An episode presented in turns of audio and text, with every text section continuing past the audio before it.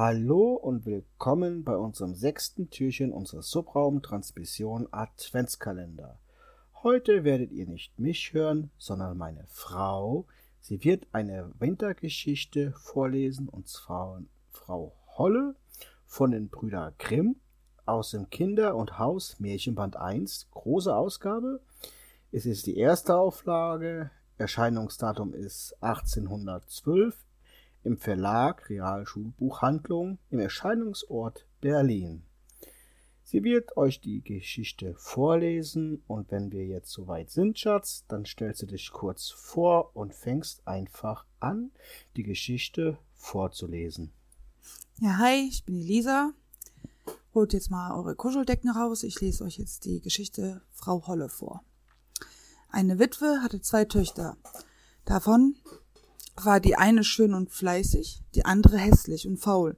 Sie hatte aber die hässliche und faule viel lieber, und die andere musste alle Arbeit tun und war recht der Aschenputtel im Haus.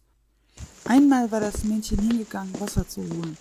Und wie es sich bückte, den Eimer aus dem Brunnen zu ziehen, bückte es sich zu tief und fiel hinein. Und als es erwachte und wieder zu sich selber kam, war es auf einer schönen Wiese. Da schien die Sonne und waren viel tausend Blumen. Auf der Wiese ging es fort und kam zu einem Backofen.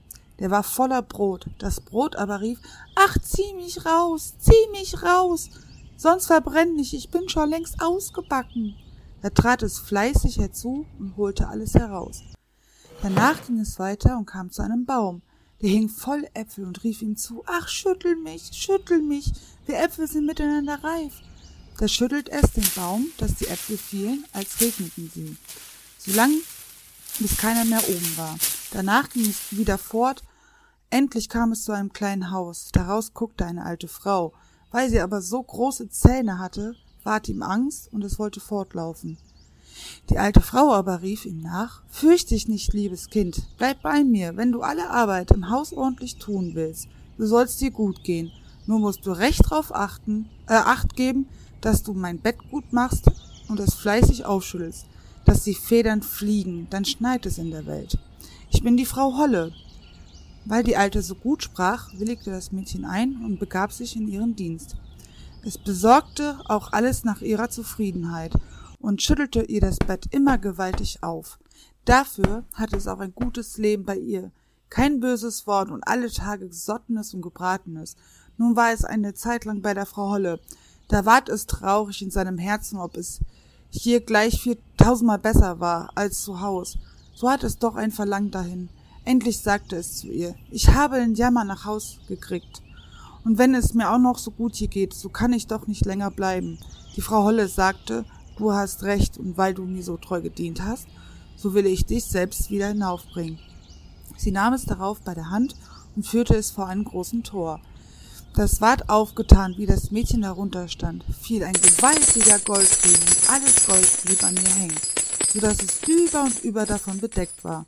Das sollst du haben, weil du so fleißig gewesen bist, sprach die Frau Holle. Darauf ward das Tor verschlossen, und es war oben auf der Welt. Da ging es heim zu seiner Mutter, und weil es so mit Gold bedeckt ankam, ward es gut aufgenommen. Als die Mutter hörte, wie es zu dem Reichtum gekommen, wollte sie der anderen schönen und faulen Tochter gern dasselbe Glück verschaffen, und sie musste sich auch in den Brunnen stürzen. Sie erwachte wie die andere auf der schönen Wiese und ging auf demselben Pfad weiter. Als sie zu, dem Backofen gelangte, schrie das Brot wieder Ach, zieh mich raus, zieh mich raus, sonst verbrenn ich. Ich bin schon längst ausgebacken. Die Faule aber antwortete, da hätt ich Lust, mich schmutzig zu machen und ging fort. Bald kam sie zu dem Apfelbaum. Der rief, ach, schüttel mich, schüttel mich, wir Äpfel sind alle miteinander reif. Sie antwortete aber, du kommst mir recht, es könnte mir einer auf den Kopf fallen, ging damit weiter. Als sie vor der Frau Holle Haus kam, fürchtete sie sich nicht, weil sie von ihren großen Zehen schon gehört hatte, und verdingte sich gleich zu ihr. Am ersten Tag tat sie sich Gewalt an und war fleißig und folgte der Frau Holle, wenn sie ihr etwas sagte, denn sie gedachte an das viele Gold, das sie ihr schenken würde. Am zweiten Tag aber fing sie schon an zu faulenzen. Am dritten noch mehr, da wollte sie morgens gar nicht aufstehen. Sie machte auch der Frau Holle das Bett schlecht und schüttelte es nicht recht, dass die Federn aufflogen. Das ward die Frau Holle bald müd und sagte der Faulen den Dienst auf. Die war es wohl zufrieden und meinte nun, würde, werde der Geldregen kommen. Die Frau Holle führte sie auch hin zu dem Tor, als sie aber darunter stand, ward statt des Golds ein großer Kessel voll Pech ausgeschüttet. Das ist zur Belohnung dein, deiner Dienste, sagte die Frau Holle und schloss das Tor zu. Da kam die Faule heim, ganz mit Pech bedeckt, und das tat ihr Lebtag nicht wieder abgehen wollen. Das war Frau Holle, vorgelesen von der Lisa.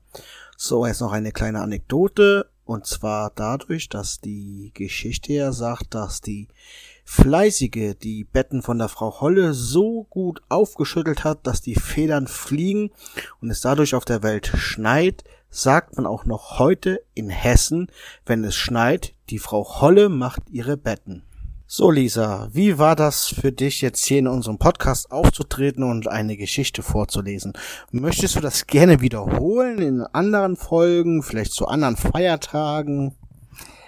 Ja, kann ich gerne dann nochmal machen, aber dann vielleicht mit ein bisschen mehr Vorbereitungszeit, weil das war jetzt gerade so echt spontan, aber es ging. Ich hoffe, dass ihr mich auch ertragen könnt beim Vorlesen, weil ich mache das nicht so oft. Dafür, dass ihre Augen quasi schon die Form von einem Buch haben und blättrig sind, weil ich mich hier rumdrehe und ich zähle 100.040 Millionen Bücher.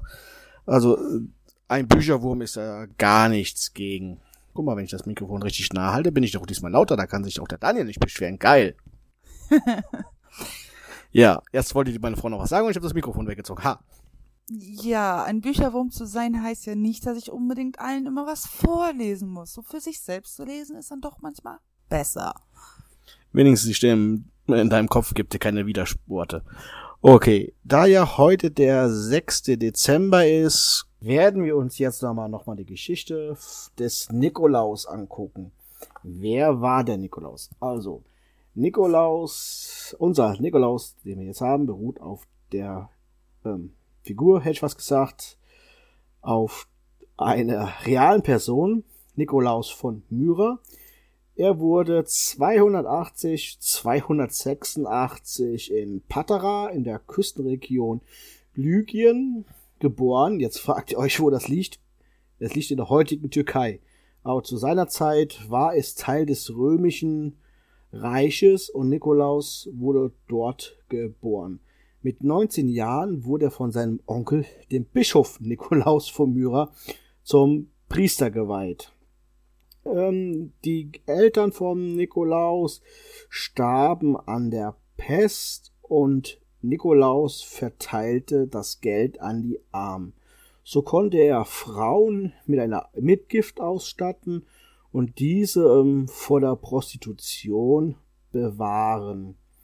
Nach dem Tod seines Onkels unternahm Nikolaus von Myra eine Pilgerreise ins Heilige Land und wurde nach seiner Rückkehr vom Priester zum Bischof von Myra gewählt. Die Legende bezeichnet ihn als einen temperamentvollen Streiter und zugleich einen Mann, der fähig war, diplomatisch zu vermitteln und auch mal Gnade vor Recht ergehen zu lassen. Der störte allerdings auch heidnische Tempel. Im Jahre 310 wurde er während der Verfolgung der Christen, zu der Zeit wurden ja auch noch Christen verfolgt, wurde er gefangen genommen und gefoltert. Das nächste, was wir von ihm wissen, ist, dass er 325 am Konzil von Nika bei Konstantinopel ähm, teilnahm.